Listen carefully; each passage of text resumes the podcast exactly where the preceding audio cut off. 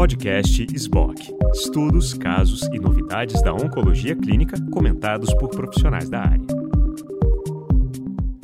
Olá, eu sou Maria Inês Braghiroli, sou médica oncologista clínica, atuo em São Paulo, sou atual secretária-geral da diretoria da SBOC nesse momento e também faço parte do comitê de tumores gastrointestinais dessa diretoria da SBOC.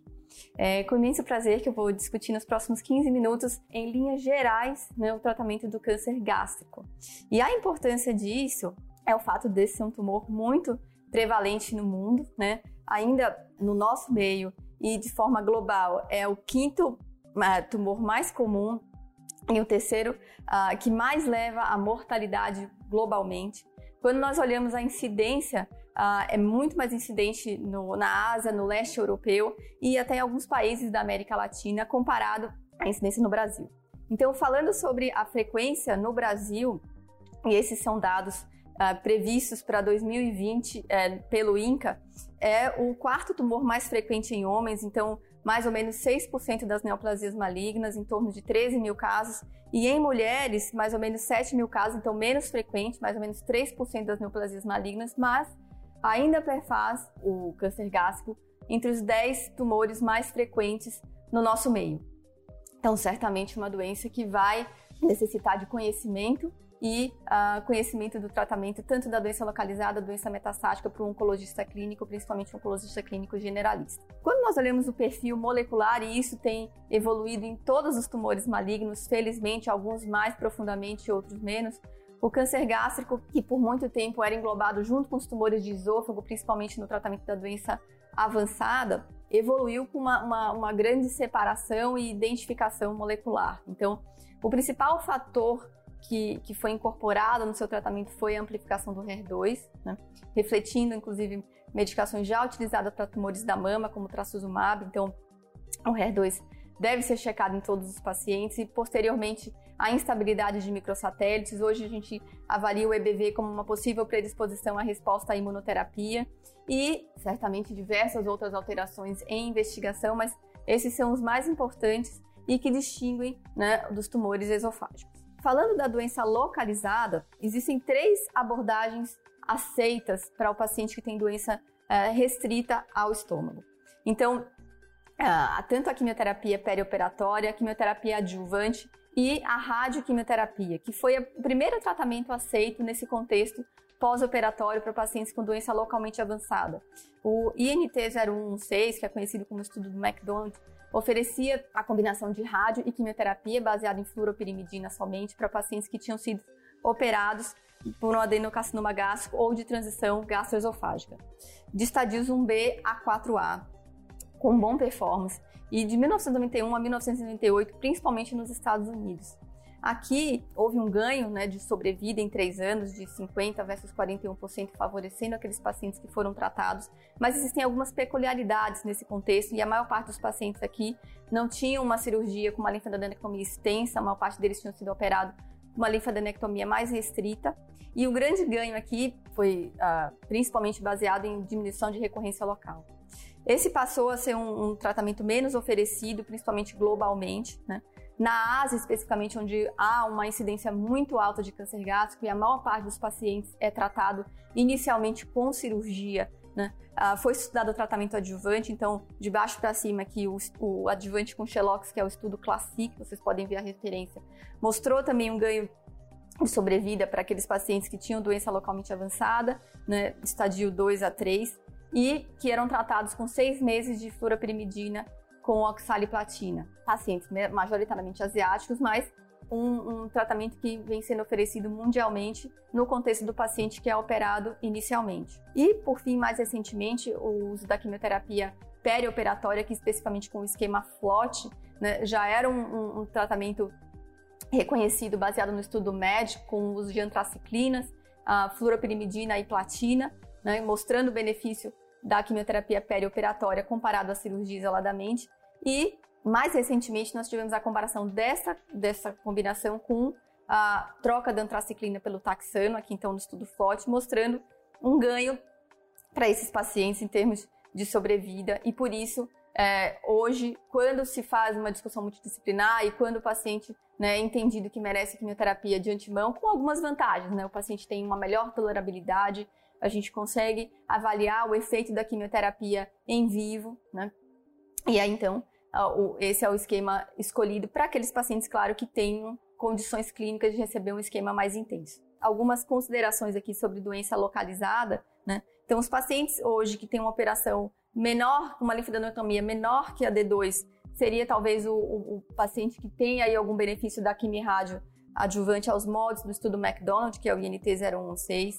A gente não tem, né, um benefício do adição de radioterapia para esses pacientes que tenham tido uma linfadenectomia mais extensa, mesmo aqueles pacientes que tenham linfonodo comprometido. Talvez uma ressalva sejam os pacientes com margem comprometida, que a gente pode ainda pensar no papel da rádio, no controle local uh, mais intenso, mas nenhum outro trabalho mostrou um benefício da radioterapia adjuvante, vocês podem ver aqui. E para aqueles pacientes que tenham sido operados de antemão, então, com uma linfadenectomia mais extensa, D2, a melhor evidência da literatura sugere o uso né, do Xelox aí por seis meses, ou o S1, principalmente na Ásia, né? E o que talvez valesse né, maior ressalva é que, se possível e disponível no serviço, esses pacientes merecem uma discussão multidisciplinar, principalmente entre o grupo que vai oferecer tratamento para esse paciente, a cirurgia, a oncologia, a radiologia. Né? Eles são, é, têm o seu tratamento baseado principalmente no estadio clínico. Então, essa avaliação é importante para fazer uma definição para cada paciente. Essas estratégias não foram comparadas entre si, então também não podemos dizer que uma é claramente superior à outra. Quando nós vamos partir para a doença metastática, essas são as principais medicações utilizadas para tratar esses pacientes. Então, em termos de quimioterapia, as platinas, os taxanos e fluoropirimidinas, né? Alguns anticorpos como o ramucirumab, o trastuzumab, o pembrolizumab e o irinotecano que tem sido oferecido em linhas subsequentes, normalmente, exceto uma, se houver uma contraindicação alguma das outras medicações. De forma geral, a gente sabe que oferecer quimioterapia para o paciente com doença metastática aumenta a sobrevida, é um conhecimento ah, não é recente. A combinação que é melhor do que monoterapia desde que o paciente tenha uma boa tolerância e tenha condições de receber né, uma combinação de tratamento, geralmente com duas drogas e normalmente com uma combinação de platina com fluoropirimidina. A gente vê isso muito evidente nos estudos clínicos recentes, né, que avaliam primeira linha e a maior parte deles tem uma combinação de platina com fluoropirimidina. Nesse quesito, né, é, e baseado no estudo Real2, oxaliplatina equivalente a cisplatina, fluoropirimidina, o fluoracil equivalente a capecitabina, então há que se considerar aspectos individuais de cada paciente para fazer a melhor escolha e até aspectos do local onde você está tratando o paciente para entender a sua disponibilidade. No geral, nós estamos oferecendo um tratamento inferior, trocando um pelo outro. Como eu disse inicialmente, checar o HER2 é hoje uma necessidade para esses pacientes, então desde que disponível e possível, os pacientes devem ter né, a, a testagem para amplificação do HER2 e se amplificado e possível, disponível, esses pacientes devem receber né, o anticorpo trastuzumab, em geral em combinação com uma platina e fluoropirimidina, como eu disse. E além disso, uh, se o paciente tem uma doença muito avançada, tem uma excelente performance, a gente imagina que o paciente precisa de uma resposta muito uh, pronunciada. Nesses casos, a gente considera a combinação de três drogas né, em casos individualizados. Eu tinha comentado, e aqui tem uma ressalva do uso da urinotecano, é uma medicação ativa né, para tratamento dos tumores de estômago e eventualmente pode ser considerado como primeira linha, principalmente se o paciente tem uma contraindicação às platinas. Falando em linhas subsequentes, então, o também uso de segunda linha comprovadamente aumenta o tempo de sobrevida e a gente tem alguns trabalhos, eu selecionei alguns aqui, não todos, nesse sentido. Né? O uso do anticorpo ramucirumab combinado à quimioterapia, recentemente foi comparado, inclusive, com o FIRI com o paclitaxel, que foi estudado inicialmente em combinação com ramucirumab.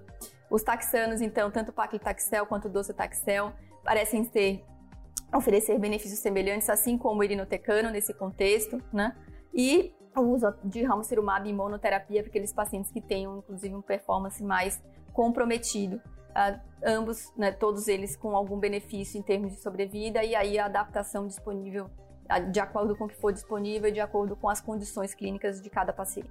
O que nós tivemos de grande mudança, né, mais nos últimos anos e mais recentemente no tratamento sequencial do câncer gástrico foi a adição de imunoterapia, foi um dos primeiros tumores do trato digestivo onde a imunoterapia foi incorporada, né, principalmente aqui no nosso meio.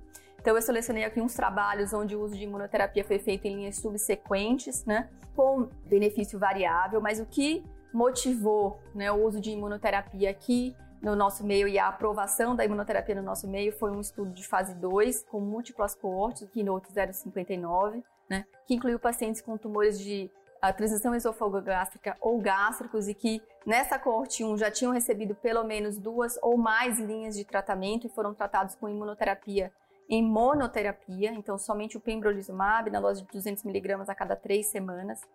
Nesse estudo especificamente, a taxa de resposta geral para aqueles pacientes que tinham PDL1 positivo, ou seja, maior ou igual a 1%, foi de 15%, um número é, de certa forma impressionante, principalmente para pacientes que tinham múltiplos tratamentos prévios, né, e baseado nisso, essa medicação foi aprovada não só nos Estados Unidos, mas aqui no nosso meio também para pacientes nessa, nesse contexto, então, de que já tinham progredido duas linhas de química e que tinham a expressão de PDL1 positivo. Mais recentemente, então, nos últimos uh, um ano, um ano e meio, a gente uh, observou apresentação em congresso e publicação de estudos avaliando o uso de imunoterapia na primeira linha, né? Uh, aqui eu vou ressaltar dois trabalhos, especificamente que é o Keynote 062, que incluiu pacientes que eram PDL1 positivo maior que 1% e comparou o uso de imunoterapia somente, quimioterapia somente aqui, cisplatina com fluoropirimidina ou a combinação de ambos, quimioterapia e imunoterapia. Esse estudo não mostrou uma superioridade da combinação de químio e imuno versus químio sozinha. Sugeriu aqui uma não inferioridade de imunoterapia versus químio, não foi superior, né?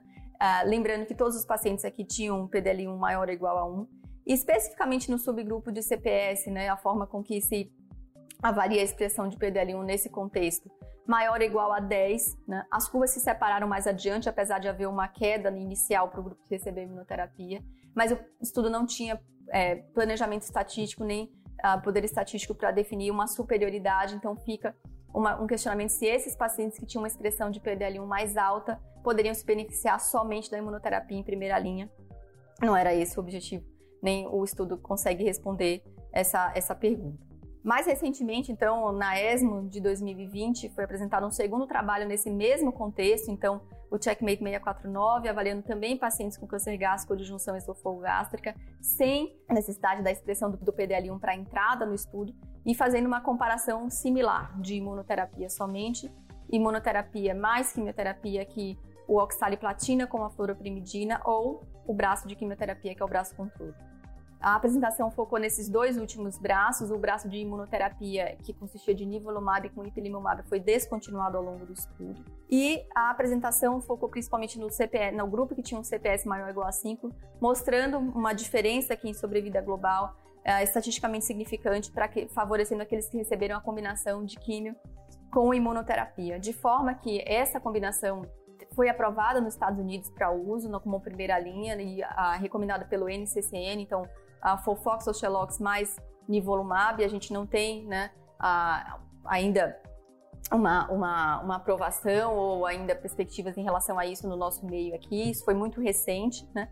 E aguardamos também a publicação, principalmente com a apresentação das diversas coortes baseadas na expressão do PDL1, que eu acho que é um resultado que todos nós gostaríamos de ver.